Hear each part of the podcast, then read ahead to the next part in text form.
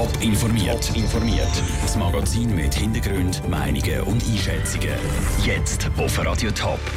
Wieso der Fahrplan für die Bus zur Wintertour nicht mehr so wichtig ist und ob ein Fußballer am Bundesrat darf Champagner anspritzen das sind zwei von den Themen im Top informiert. Im Studio ist der Sandro Peter. Die Busse in gewissen Schweizer Städten sollen schon bald können ohne Fahrplan fahren. Der Verkehrsbetrieb Zürich will zum Beispiel in Zukunft mehr auf Regelmäßigkeit als auf Pünktlichkeit setzen, berichtet 20 Minuten. Das heisst, der fixe Fahrplan, der an der Haltestelle hängt, wird unwichtiger. Viel wichtiger sollen dafür die Leuchttafeln werden, wo drauf steht, in wie vielen Minuten der nächste Bus kommt. Stadtbus Winterthur setzt schon auf das System. Und es soll weiter ausgebaut werden. Michel Porsche.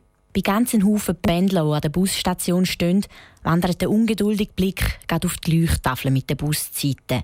Vor allem zur Stoßzeit am Morgen früh oder am Feierabend, wenn der Verkehr der Stadt sowieso schon gross ist, schaffen die Bus kaum auf Zeit an die Bushaltestelle, wie der Thomas Niederösch von Stadtbus Winterthur betont in der Linie, wo man jetzt davor redet, so einen dichten Takt hat, dass man einfach auf den Bus geht und dann kommt er, ich sage es mal, in einer Kadenz von, von, von drei bis sechs Minuten und dann geht man einfach auf den nächsten Bus, der kommt. Zu Stoßzeiten muss ein Bus zur Winterthur darum nicht auf Bügen und Brechen zu seiner Zeit an der Haltestelle sein. Ganz wichtig ist vor allem die Regelmäßigkeit. Das heißt, dass Bus im 5-Minuten-Takt fahren. Für die Randzeiten, wo die Busse nur eine Viertelstunde fahren, gibt es den detaillierten Busplan aber trotzdem, wie der Thomas Niederöst weiter sagt Es geht mehr um die Zeit, wo der, der Bus sehr richtig fährt, wo man könnte allenfalls vom Fahrplan verzichten. Dann würde aber gleich ein Fahrplan theoretisch da sein. Es würde wie heute an der Haltestelle, er fährt alle fünf Minuten oder so etwas, aber einfach vielleicht ohne die ganz genauen Zeiten hinterlegt. Das System funktioniert auf der Hauptlinie Winterthur schon so. Trotzdem soll es noch weiter ausgebaut werden. Vor allem das Steuerungssystem der Leuchtanzeigen bei den Bushaltestellen soll verbessert werden. Der Beitrag von Michel Porsche. Auch ohne den ganz genauen Fahrplan zu Stoßzeiten funktionieren übrigens die Fahrplan-Apps mit diesen Busverbindungen weiterhin. Der FC Basel hat den Göpp-Final gewonnen. Den Pokal haben die Spieler vom FC Basel vom Bundesrat Guy Parmelin bekommen. Matthias Delgado bekommt den Pokal überreicht vom Bundesrat. Basel, Chefsieger 2017. Und da passiert's. Der Renato Steffen, Spieler beim FC Basel, duscht den Bundesrat Guy Parmelin mit Champagner. Wie diese Aktion des Bundesbär nachgekommen ist, der Peter Hanselmann hat nachgefragt. Mit der Champagnerflasche in der Hand jagt der Renato Steffen den Bundesrat Guy Parmelin regelrecht vor die Tribüne. Wer Bilder dazu genau anschaut, sieht aber, dass der Guy Parmelin dabei lacht. Es sei ja gar kein Problem gewesen, sagt seine Sprecherin Karin Suini als Sportminister, das gehört auch zum äh, Berufsrisiko. Und Herr Parmelin ist daran gewöhnt und äh, hat äh, darüber auch einfach gelacht. Nur muss er dann jetzt seinen Anzug in die Reinigung bringen, aber das ist auch kein Problem, logisch. Karin Suini ist gestern mit dem Bundesrat Parmelin zusammen im Stadion und hat alles beobachtet. Ein ähnlicher Vorfall hat es schon vor fünf Jahren gegeben und auch hier war der FC Basel Göpsieger. Hier hat der Basel-Spieler Alexander Dragovic vom damaligen Sportminister Uli Maurer den Kopf tätschelt.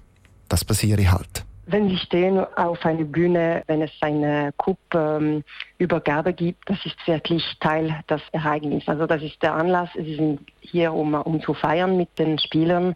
Also wirklich, das ist auch fast normal, wenn ich das sagen darf. Und das gehört zum Spektakel. Mit seiner Champagner-Dusche gestern hat der Renato Steffen, der Bundesrat, dann aber gleich noch ein bisschen in Petrolie gebracht. Der Guy Parmelin hat in Genf nach dem Köpfinal nämlich nochmal einen Termin gehabt.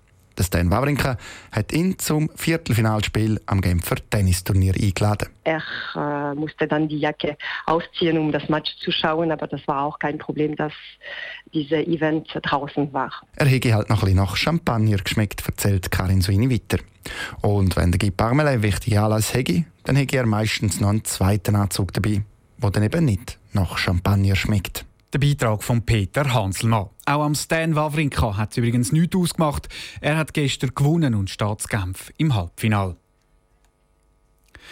Es gibt Kaiserwetter übers Wochenende. Und das lockt auch immer die Wandervögel voraus. Auf den Schweizer Alpen lauert aber auch die ein oder andere Gefahr, auch von Tieren, die uns sonst eher friedlich begegnen, Kühe.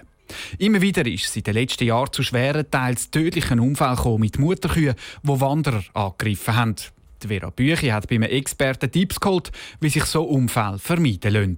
Dass ein Wanderweg plötzlich an einer Herde Mutterkühe vorbeigeht, ist keine Seltenheit mehr. Immer mehr Bauern bringen die Kühe nämlich zusammen mit den Kälbchen auf die Alp, sagt der St. Galler Kantonstierarzt Albert Fritschi.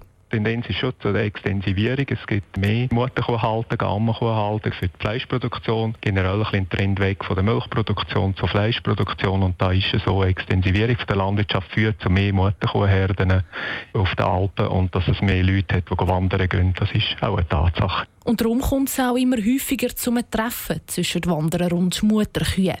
Die beschützen ihre Kälbchen, teils auch mit einem Angriff. Darum sage ich Abstand behalten das Allerwichtigste, sagt Albert Fritsche. Aber auch sonst gibt es bestimmte Regeln. Nicht springen, nicht äh, auf Tiere losgehen, nicht hektische Bewegungen machen, rübig weiterlaufen, beobachten, was sie tun. Eben nicht mit irgendwelchen Stecken rumfuchteln. So sage ich es schon relativ unwahrscheinlich, dass sich plötzlich eine Kuh provoziert oder bedroht fühlt, sagt Albert Fritschi.